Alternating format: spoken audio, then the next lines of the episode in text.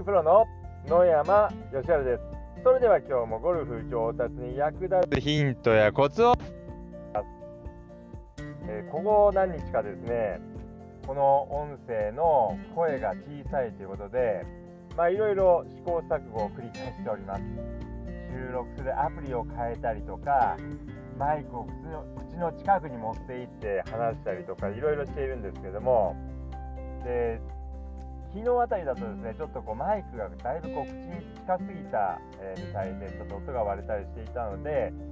えー、まあ、今日はですねこのくらいがちょうどいいんじゃないかっていう距離をですね、えー、保ってですね録音しております、えいかがでしょうか？よく聞こえていますでしょうか？で昨日ですね水曜日だったので市原ゴルフクラブさんにラウンドレッスンに行ってきました。もう昨日はですね暑くも寒くもなくですねもう最高のゴルフ日和でした。でまたですね今の時期はまだ芝がこう青いので、まあ、それも気持ちいいです、まあ、この今の季節がですねずっと続いてもらいたいなっていうふうにこう、まあ、思うんですけれどもで、まあ、ゴルフに行く時っていうのはペットボトルで、え、飲み物を持ってったり水筒を持って、え、行かれる方がいらっしゃると思うんですけども、まあ、私もですね夏の間は水筒プラスペットボトルをですね凍らせて持って行っていったりしたんですけども、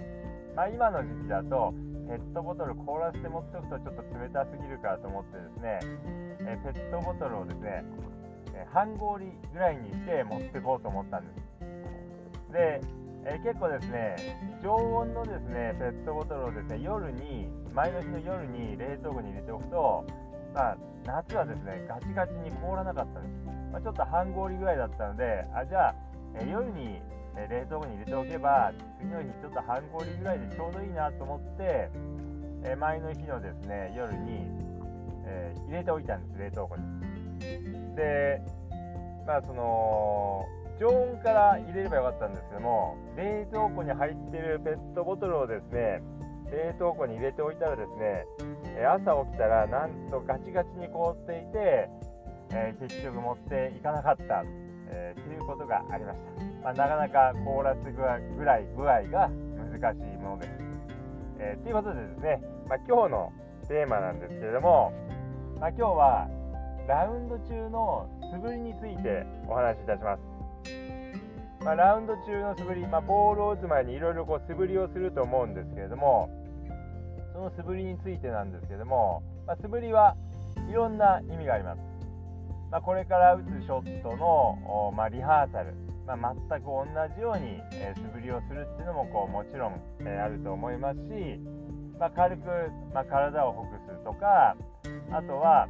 まボールを打つ前に素振りすることによって、ま実際のスイングとは実際にボールを打つ時のスイングとは違うんだけれどものやりたい動きをちょっとこう誇張してやってみるとかですね例えばえアウトサイドインでスライスが多く出ている時にはそれを、え修正するためにあえて、え強いインサイドアウトの素振りをしてみる、えー、いうこともあるかと思います。まあ、基本的にはですねラウンド中には球筋あんまり変えない方がいいんですけれども、まあ、どうしてもってことであればですねそういったことをすることもあるかもしれません。であとは、えー、まあ、これからこう打つ球がですね低い球を打ちたいからですねちょっとこう低い球を打つような、えイメージを作って素振りするとか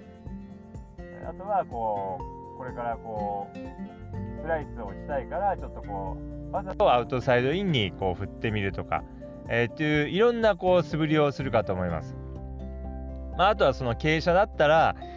どこにボールを置いたらいいのかっていうのを確認するために地面のどこを比べてはこするのかっていうのを見たり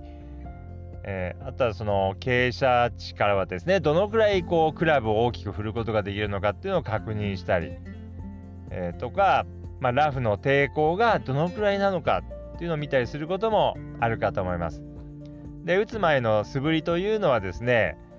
まあ、例えばティーショットであれば、まあ、あの実際ボールを打つ時のようにこう全力で振る素振りもまあ、えー、いいと思いますし、まあ、軽くえイメージを作るだけ、まあ、実際のスイングよりもだいぶスピードを落としてですね軽くイメージを作るだけの素振りも、えー、まあいいです。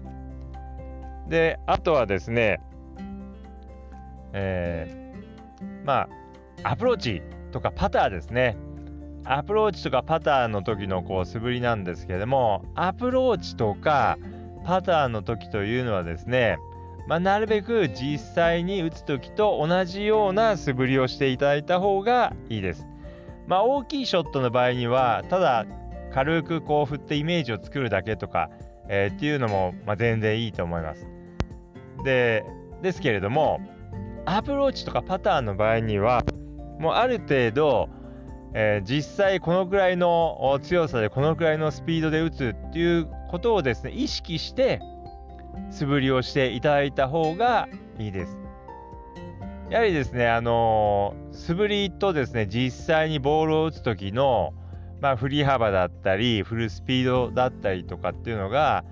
まあ、時にはよっては打ち方がですね全く変わってしまうっていうケースがですね、まあ、結構あります。で、そうするとですね、やはりこう、当然狙った、こう、まあ、ところにボールが飛んでいかないので、狙った球筋が打てないので、良くないので、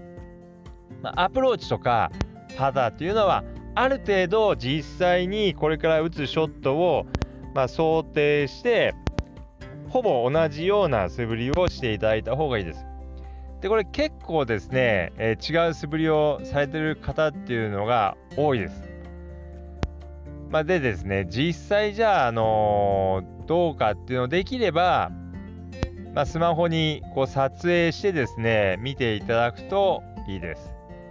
で、まずはこれ練習場で、えー、やっていただくといいです。練習場で、まあ、素振りと同じような振り幅、フルスピードで打てているか、まあ、打ち方も、まあ、もちろんそうですけども、同じような感じで打てているか、まあ、アプローチですね。